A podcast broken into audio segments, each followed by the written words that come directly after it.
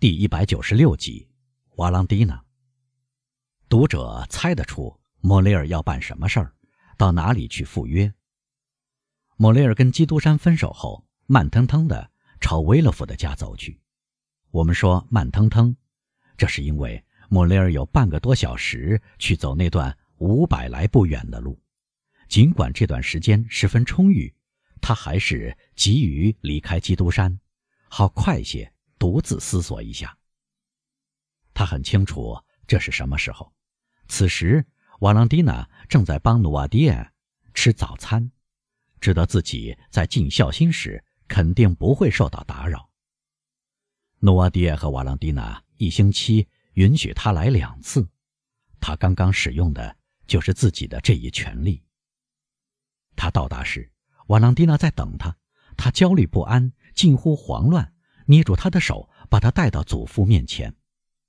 正如上述，这种几乎达到慌乱地步的焦虑不安，来自莫尔塞夫的事件在上流社会引起的传闻。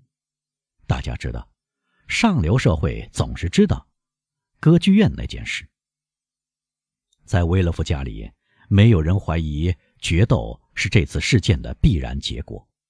瓦朗蒂娜出于女人的本能，猜出莫雷尔。会是基督山的证人，他深知年轻人遐迩闻名的勇敢和他对伯爵深厚的友谊，生怕他不能自持，并不满足于他要担当的被动的证人角色。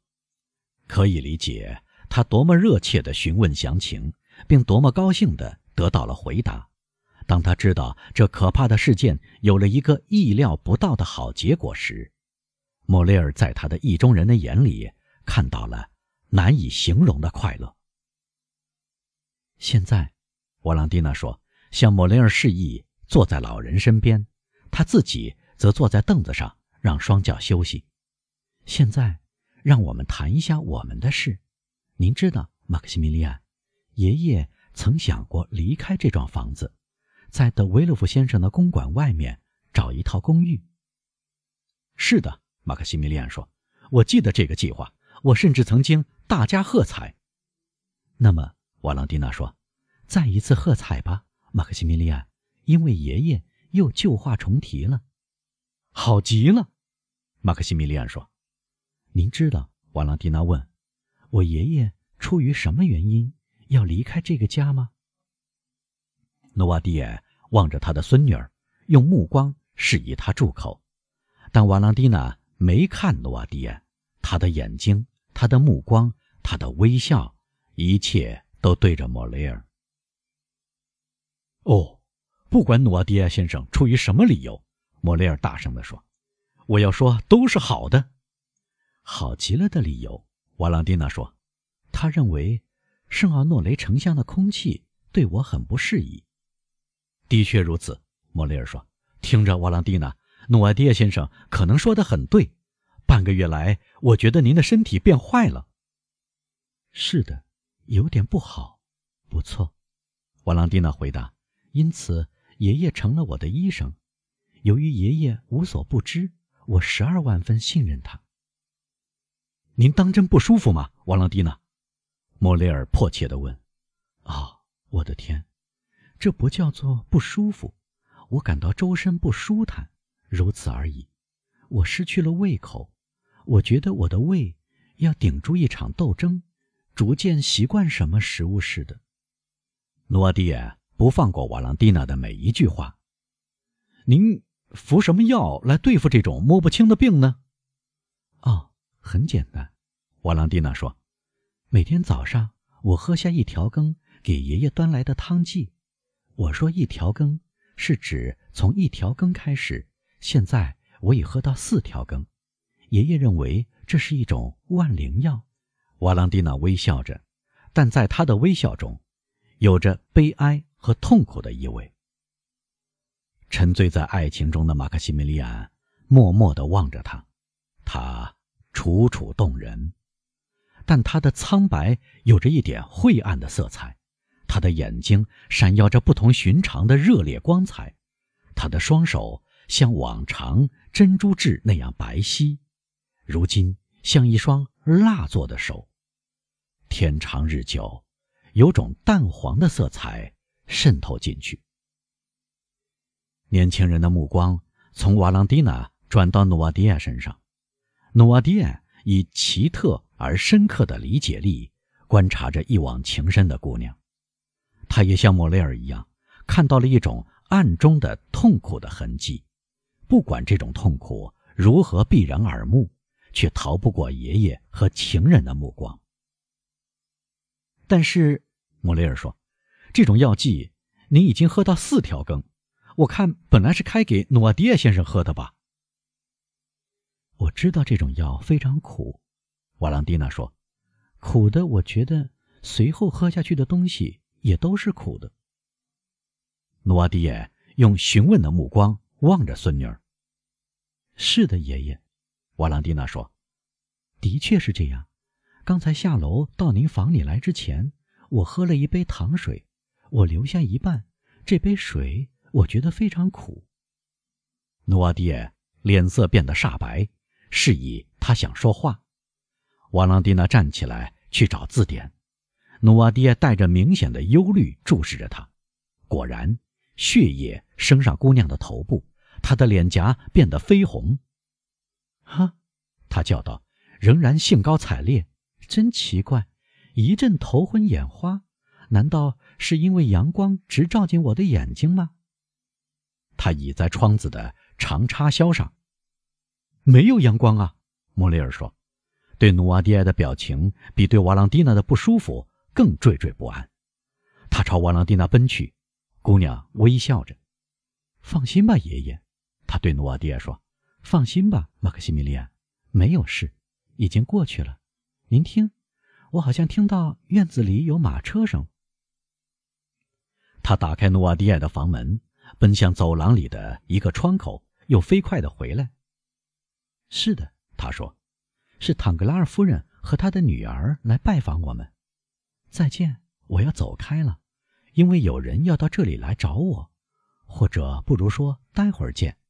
您留在爷爷身边，马克西米利安先生，我答应您不会久留他们。莫雷尔注视着他，看到他关上房门，又听到他登上通往德维洛夫夫人和他的房间的小楼梯。他一消失，诺迪耶便向莫雷尔示意拿字典。莫雷尔服从了。他在瓦朗蒂娜的指导下，已迅速习惯了去理解老人的意思。但不论他如何习惯这样做，由于必须依照按二十四个字母说下来。并在字典里找到每个字，所以过了整整十分钟，老人的想法才转译成如下这句话：“去把瓦朗蒂娜房里那杯水和水瓶拿来。”莫雷尔马上摇铃叫仆人来，这个仆人是顶替巴鲁瓦的。莫雷尔以努瓦迪埃的名义给他这个吩咐。过了一会儿，仆人回来了，水瓶和玻璃杯都是空的。努瓦迪亚示意他想说话。为什么玻璃杯和水瓶都是空的？他问。瓦朗蒂娜说过，他只喝了半杯。这个新问题的翻译又花了五分钟。我不知道，仆人说，但贴身女仆在瓦朗蒂娜小姐的房间里，或许是她倒空的。去问他一下，莫雷尔说。这次他直接将努瓦迪耶用目光表示的想法翻译了出来。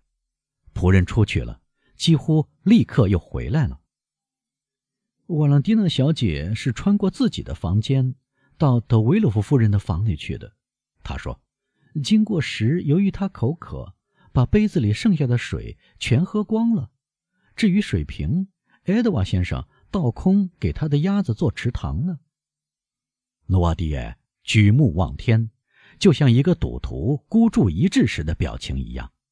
从这时起，老人的眼睛盯住房门，不再离开这个方向。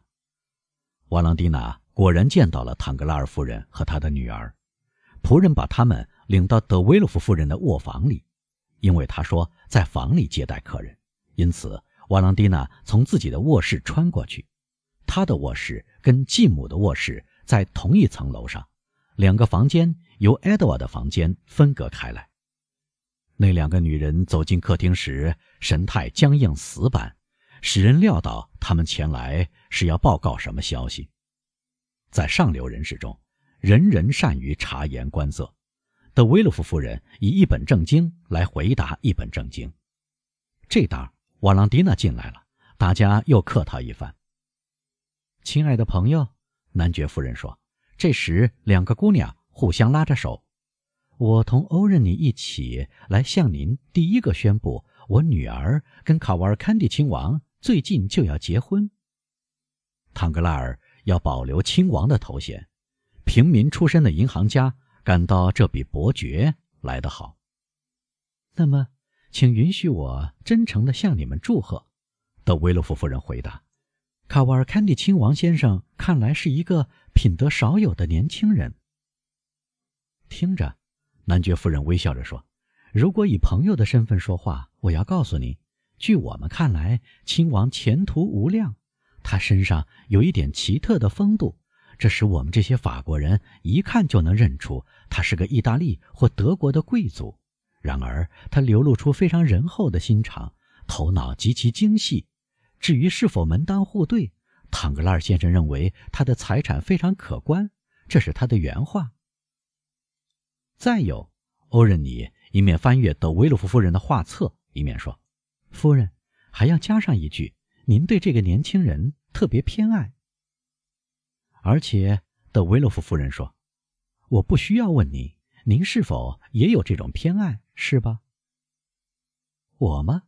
欧仁妮带着平时那种镇定回答：“，一丁点儿也没有，夫人。我的秉性不愿把自己禁锢在家务。”或男人的变化无常之中，不管这是怎样一个男人，我的秉性是当艺术家，因此身心和思想都要自由。欧仁妮带着非常响亮和坚定的嗓音说这番话，红晕不由得升上瓦朗蒂娜的面孔。生性胆怯的姑娘无法明白这种坚强有力的个性，这种个性好像没有一点女性的胆怯。另外，他继续说：“既然我注定好歹要结婚，我应该感谢上帝，他至少让阿尔贝德·莫尔塞夫先生表示对我的蔑视。没有上帝，我今天就会成为一个身败名裂之人的妻子。”不错，男爵夫人说：“那种奇特的坦率，有时在贵妇身上能够看到。同平民的来往，也不能使他们完全丢掉。”不错。要不是莫尔塞夫犹豫不决，我的女儿就会嫁给这个阿尔贝先生。将军倒很看重这婚事，他甚至跑来硬要坦格拉尔先生应允婚事。我们险些陷入灾难之中。但是，瓦朗蒂娜怯生生地说：“难道父亲的全部耻辱都要影响儿子吗？我觉得阿尔贝先生同将军的所有叛变行动都毫不相干啊。”对不起，亲爱的朋友。那个无情的姑娘说：“阿尔贝先生要求这种耻辱，也理应得到他的一部分耻辱。好像昨天他在歌剧院向基督山先生挑衅，而今天却在决斗场上向基督山先生道了歉。不可能。”德威勒夫夫人说。“啊，亲爱的朋友，唐格拉尔夫人带着上文提过的那种坦率说：‘事情确定无疑。’德布雷先生告诉我的。道歉时。”他也在场。瓦朗蒂娜也知道实情，但她一声不吭。一句话勾起了他的回忆，他这才想起莫雷尔在努瓦迪埃的房间里等着他。